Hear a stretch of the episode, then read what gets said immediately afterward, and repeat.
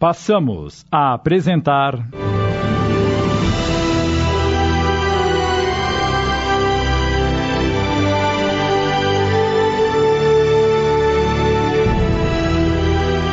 Do outro lado. Minissérie inspirada na obra de Wilson Frungilo Jr., adaptação de Sidney Carbone.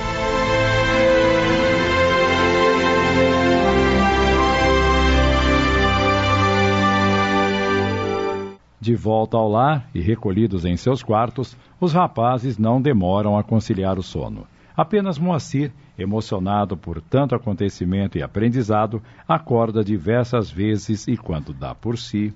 Estou desprendido do meu corpo outra vez. O que acontecerá agora, meu Deus?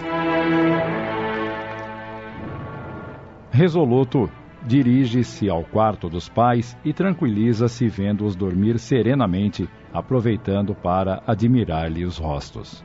Obrigado, meu Deus, por ter me dado pais tão maravilhosos. Ele sai do aposento e, na sala, sente uma estranha sensação e passa a ouvir de maneira indistinta. Gemidos e lamentações vindas do lado de fora da porta que dá acesso à rua. Munindo-se de inusitada coragem, roga proteção a Deus e dirige-se para fora da casa. No jardim, fracamente iluminado pelas luzes dos postes, vê vários vultos perto do portão e as vozes agora lhe chegam mais inteligíveis. Aproxima-se, escondendo-se atrás de alguns arbustos e horroriza-se com a cena. Cerca de dez negros horrendamente transfigurados contorcem-se no chão gemendo. De pé, à frente deles, Moacir reconhece aquele que viu atormentando seu pai. Com os olhos vítreos e vermelhos, parecendo dominar os demais, eis que de sua cabeça, na altura da testa, verdadeiros tentáculos de negra e espessa fumaça sufoca-os pela garganta, mantendo-os estendidos na terra. Eu os avisei que não molestassem meu filho. Proíbo-os de entrarem nessa casa, ou sentirão a verdadeira força do meu ódio. Com enorme esforço, um dos negros consegue explicar-se. Nós levamos muito tempo para encontrá-lo e nos unirmos nesta vingança. Os moços sabem de tudo e vão tentar atrapalhar-nos. Imbecis! Vocês são fracos! Todos vocês! Derrotados pelo boticário. Um único homem derrotou-os. Vocês não são nada! Nada! A, a vingança também é nossa! A vingança é minha! Vocês não tomarão parte dela. Apenas verão o resultado. Vão embora! Sumam! Antes que os puna com rigor! Vocês molestaram o meu filho e só não descarrego a minha ira em todos vocês pelos laços que nos unem. Ele não é seu filho. Ele é branco. Idiotas! Todos! Não possuem uma visão ampla e poderosa. Eu enxergo com os olhos do espaço e do tempo. Vocês o veem hoje como branco, mas é meu filho é um negro, é um dos nossos. Também sofreu na carne os padecimentos que todos sofremos. E fiquem certos, sofreu muito mais que todos nós. E eu, somente eu abrirei os seus olhos. Agora vão embora que no momento oportuno eu os convocarei. Dizendo isso, o negro fita-os com mais intensidade, e aquelas negras nuvens de fumaça avolumam-se, arrancando gritos agudos de seus lábios. E todos, num esforço hercúleo, levantam-se e afastam-se gemendo e desaparecendo na escuridão da noite. Moacir, por sua vez, refugia-se dentro de casa antes que o negro possa perceber a sua presença. Chegando ao quarto, cerra os olhos e ora intensamente pedindo proteção a Deus. Quando dá por si, está de volta ao seu corpo material. Graças a Deus. A princípio, não quer acordar o amigo que já havia passado por uma experiência muito amarga numa madrugada anterior, mas não resiste. Beto, Beto, acorde! Beto! Beto acorda meio sonolento. Ah, ah, o que foi, Moacir? O rapaz conta ao amigo a experiência que acabara de ter. Beto o ouve estupefato. Depois diz: Será que o que senti aquela madrugada foi provocado por eles? Acho que sim. Eu não entendo por que esse negro insiste em chamar-me de seu filho. Acredito que nunca mais farão nada a você, Beto. Pareceu-me que ficaram com muito medo do castigo que lhes foi prometido em caso de desobediência. Eu não consigo entender nada disso. Ele fala em vingança contra meu pai. Por outro lado, defende-me dizendo que sou negro também e que sofri padecimentos iguais aos dele. Será que isso tem alguma coisa a ver com reencarnação? Só pode ser, Moacir.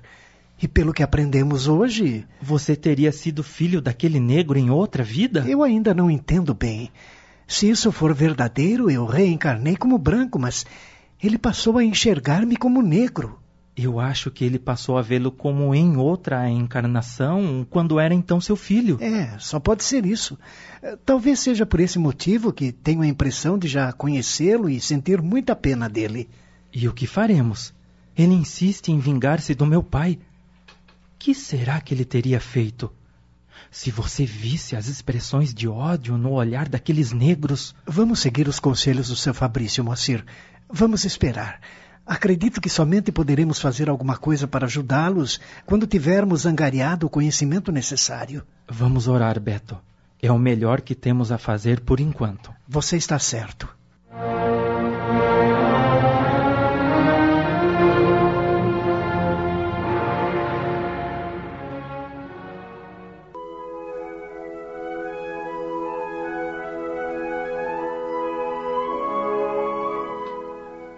Com a manhã, como frequentemente acontece, todos os anseios e temores se desvanecem um pouco. Moacir e Beto acordaram dispostos. Durante o café da manhã. Não vai me contar o que é que o seu Fabrício queria conversar com você, Beto? Nega, o que é isso? Ué, eu não posso saber? Ah, deixe de ser indiscreta, mulher. Não tem problema, seu Silva, eu conto. Ele me chamou para falar sobre a doutrina espírita, dona Nega. Ah, é? Eu não sabia que ele era espírita. Pois é, mamãe. E nos deu uma verdadeira aula sobre o assunto. Ai, que bom. Fico mais aliviada. Pensei que ele quisesse falar sobre o seu desmaio, Beto. Desde aquele dia estou muito preocupada. Ah, fique tranquila, dona Nega. Aquilo não vai acontecer mais. Em todo caso, acho que deveria consultar um médico. Não é preciso. Eu me sinto ótimo. É, foi mesmo alguma coisa que eu comi que não me caiu bem no estômago.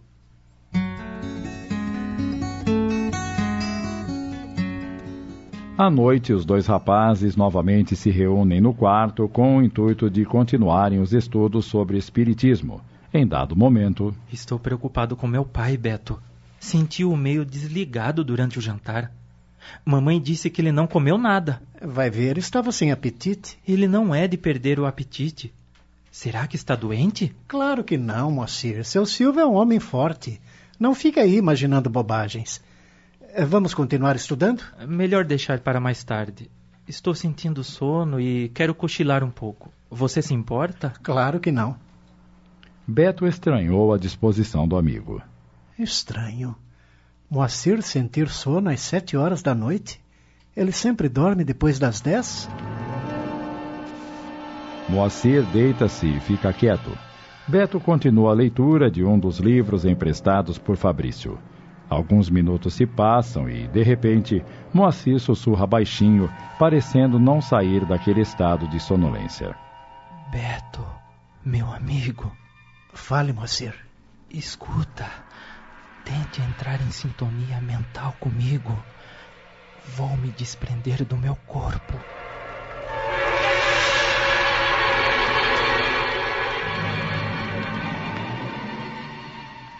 Estamos apresentando. Do outro lado. Voltamos a apresentar.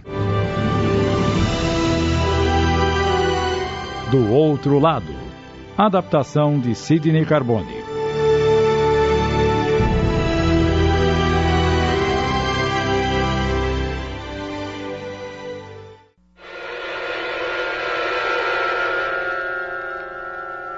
Beto quis perguntar o porquê daquilo, mas não querendo tirá-lo daquele estado, cerrou os olhos e concentrou-se.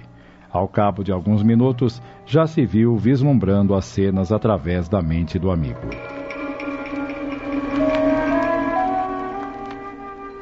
Desprendido, Moacir foi até a sala e viu seus pais sentados no sofá assistindo a um programa de televisão.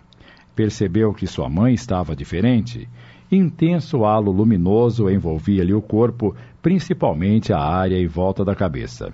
Concentrou a vista em seu pai e chegou mesmo a recuar alguns passos diante do que viu. O negro estava novamente ao seu lado. De sua mente saíam mais uma vez cordões de espessa fumaça escura que desciam por sobre o corpo de Silva envolvendo-o. A maior parte desse material, no entanto, se lhe concentrava na garganta.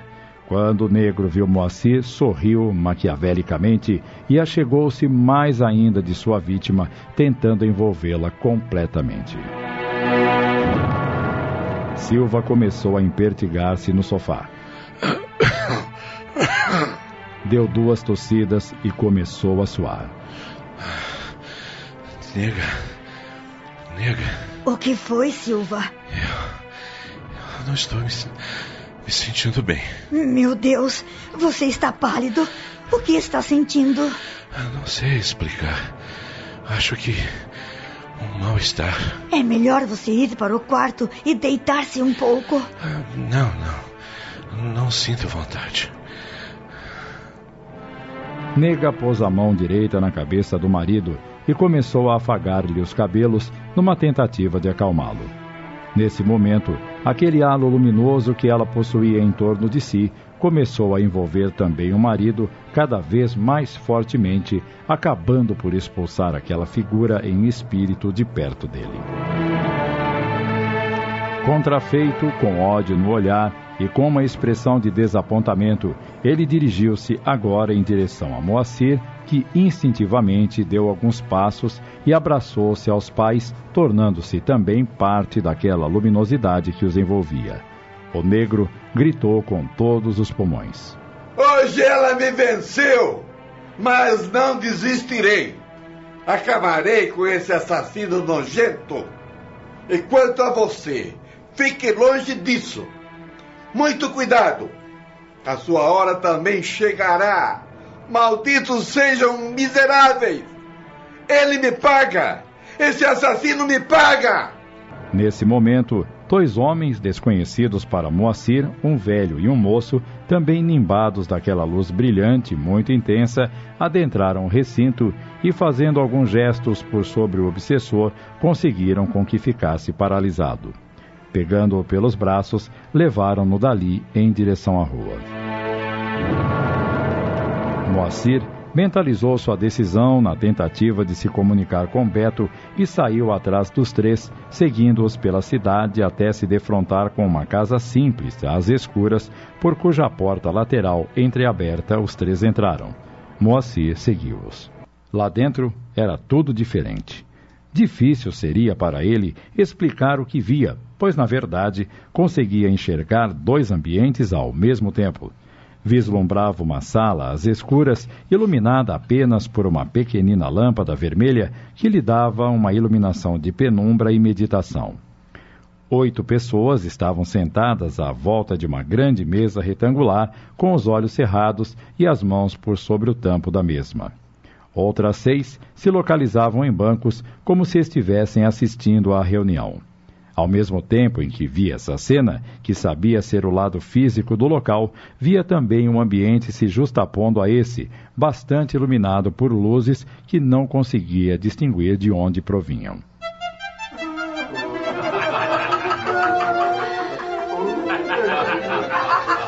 Centenas de pessoas que acreditavam serem espíritos já desprendidos do corpo pela desencarnação ali se aglomeravam, uns em prece, outros em choro convulsivo e outros revoltosos, proferindo insultos e imprecações. Seres luminosos, como os que vira trazer o negro de sua casa, ali se dispunham, como se fossem guardiões do recinto. Halos e feixes de luz dividiam o ambiente, separando aquelas pessoas desprendidas em diferentes grupos distintos. Um homem, sentado ao centro da mesa, proferia uma prece em nome de Jesus. Moacir, tão extasiado estava com tudo que via e ouvia, que não notou quando alguém chegou ao seu lado, somente dando-se conta quando a criatura falou com ele. Meu filho. Moacir não conseguiu falar, tão deslumbrado ficou ao se deparar com aquela figura tão iluminada e de expressão tão serena. Não tenha medo e não precisa dizer nada, pois já conheço os seus problemas. Nada tema e tenha sempre muita fé em Jesus Cristo e em Deus nosso Pai. Aguarde um momento. O estranho dirigiu-se até a mesa e, fazendo uma imposição de mãos por sobre a cabeça de uma das pessoas ali sentadas, passou a irradiar-lhe bastante luz, envolvendo-a e fazendo com que ela levantasse os olhos em direção a Moacir. Feito isso, aquele ser de luz segredou-lhe algo aos ouvidos. O rapaz não conseguiu entender como eles podiam se comunicar um com o outro e como aquele homem, que não estava desprendido como ele, conseguia enxergá-lo e pensou: Talvez seja um médium vidente. Segundos depois, a figura luminosa voltou a ter com ele. Aguarde um momento, meu filho. Ore, tenha coragem e fé em Deus. Você e seu amigo Beto, que pelo pensamento está também aqui presente, nada devem temer, mas sim concentrar-se na oração. A entidade voltou-se para uma multidão de outros espíritos sofredores e, a um sinal seu, dois outros seres luminosos trouxeram para o centro da sala o negro que estivera em sua casa. A seguir, levaram-no próximo a uma das pessoas que estavam à mesa e, depois de ligarem os dois por meio de fortes fluxos de safirina luz, um dos presentes à mesa pronunciou-se: Fale conosco, irmão, em nome de Jesus. O que o traz aqui? O negro começou a falar e Moacir percebeu que o ouvia através do médium, que a ele estava sintonizado. Eu não vim aqui! Trouxeram-me! O que vocês querem de mim?